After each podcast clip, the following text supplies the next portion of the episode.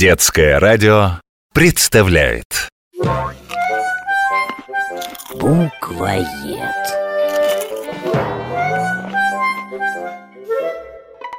Остап, ты какой-то грустный. Да, Сима, я очень расстроен.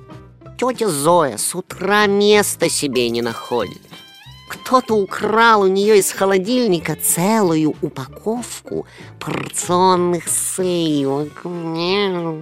Это так некрасиво.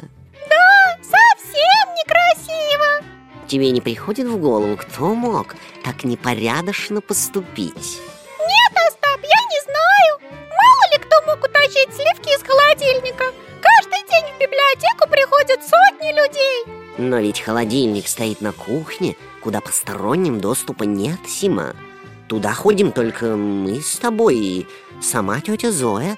А вдруг туда кто-нибудь тайно пробрался и похитил все сливки? Пи!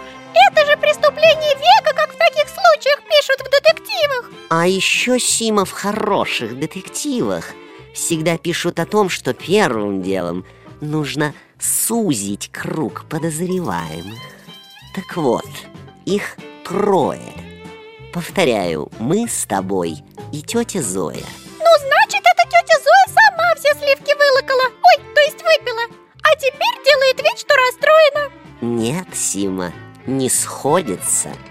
Она ведет учет продуктам, и есть их в тайне от самой себя она бы не стала. Ну, тогда это ты У меня, Сима, железное алиби. Я очень люблю сметану и творог, но вся библиотека знает. Я не пью сливок. Я их не люблю. Сима, выходит, что это ты. Р- Мяу. Выходит, что так Сима, тебе не? Стыдно,